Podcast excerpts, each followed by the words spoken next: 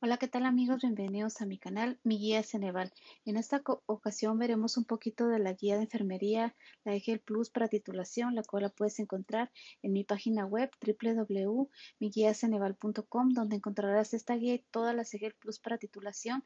También encontrarás la Exani 1 para ingresar a preparatoria, la Exani 2 para ingresar a universidad, ya sea licenciatura o ingeniería, también la Exani 3 para ingresar a posgrado y la de acuerdo 286 para acreditar bachillerato. 11.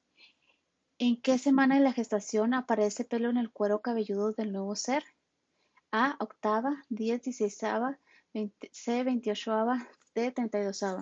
La respuesta correcta es la B. 16. 12. ¿A partir de qué semana de gestación efectúa movimientos de succión el feto? A. 8, B. 12, C. 20, D. 28 y la respuesta correcta es la C, 20. 13. ¿A partir de qué semana de gestación puede la madre identificar los movimientos del feto? A, 8, B, 16, C, 24, D, 28. La respuesta correcta es la B, 16. 14. ¿Cómo se denomina el endometrio durante el embarazo? A, corión, B, decidua, C, trofosflato, D. Aminios. La respuesta correcta es la B. Decidua. 15. ¿En cuántos cotiledones está dividida la placenta humana madura? A. De 2 a 5. B. De 5 a 10. C. De 15 a 20. D. De 20 a 30.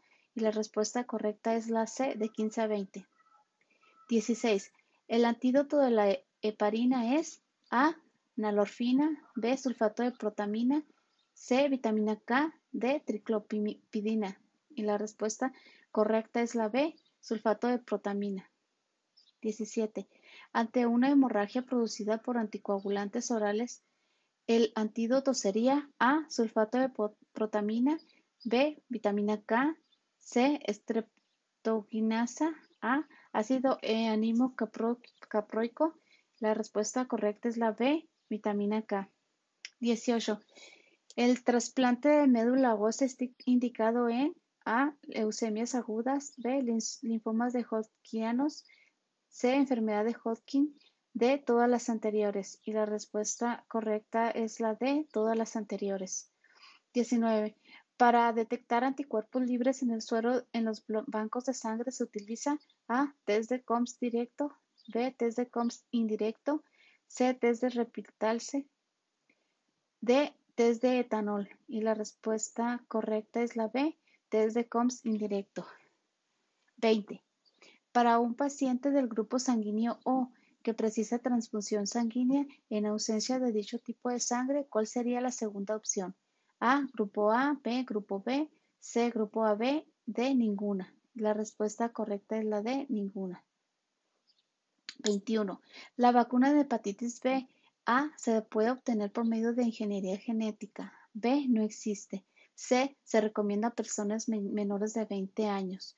D. Se recomienda a mayores de 45 años. La respuesta correcta es la A. Se puede obtener por medio de ingeniería genética. 22. Se vacunará de la gripe A. Alcohólicos. B. Fumadores habituales de más de 20 cigarrillos por día. C. Cada persona igual o mayor de 65 años. D. Pacientes hipertensos. Y la respuesta correcta es la C. Toda persona igual o mayor a 65 años. 23. Son considerados grupos de alto riesgo para la gripe A. Adultos y niños con trastornos crónicos de los sistemas pulmonares o cardiovascular, incluyendo niños con asma. B. Personas dedicadas al cuidado de niños. C. Niños y adolescentes en régimen de internado en un colegio de funcionarios públicos del Ministerio de la Sanidad. Y la respuesta correcta es la A, adultos y niños con trastornos crónicos de los sistemas pulmonares o cardiovascular, incluyendo niños con asma. 24. La protección conferida por la vacuna de la gripe se estima A, del 50 al 70%, B, del 70 al 90%, C, del 65 al 75%, D del 100%. Y la respuesta correcta es la B del 70 al 90%. 25. La vacuna de la gripe es una vacuna inactiva e induce a una inmunidad de corta duración, por eso debe administrarse en los meses de A, julio-agosto, B, mayo-junio, C, enero-febrero, D, octubre o noviembre. Y la respuesta correcta es la de octubre o noviembre. 26. En la preparación de la paciente para la administración de medicación por vía vaginal, le indicaremos A. Que adopte la posición de Fowler. B. La necesidad de miccionar antes la administración del medicamento. C. Que no va a ser necesaria la higiene de los genitales. D. Que deberá deambular inmediatamente. Y la respuesta correcta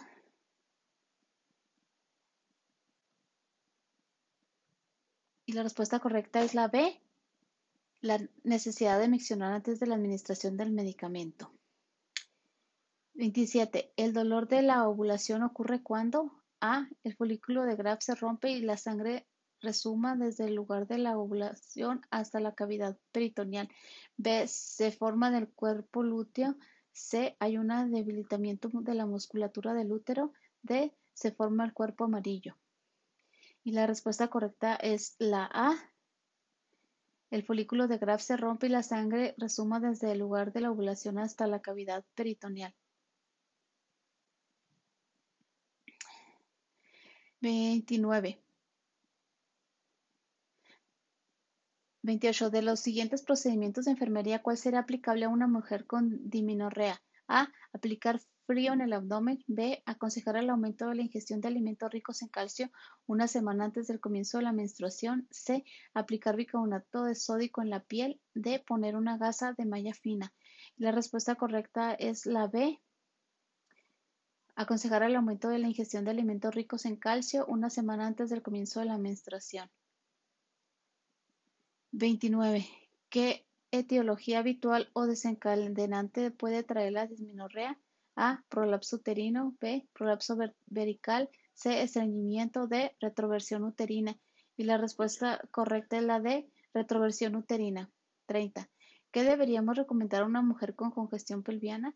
A. Usar zapatos con tacones altos. B. Permanecer de pie durante periodos prolongados. C. Aplicar calor local sobre el abdomen. D. Tomar bebidas muy frías. Y la respuesta correcta es la C.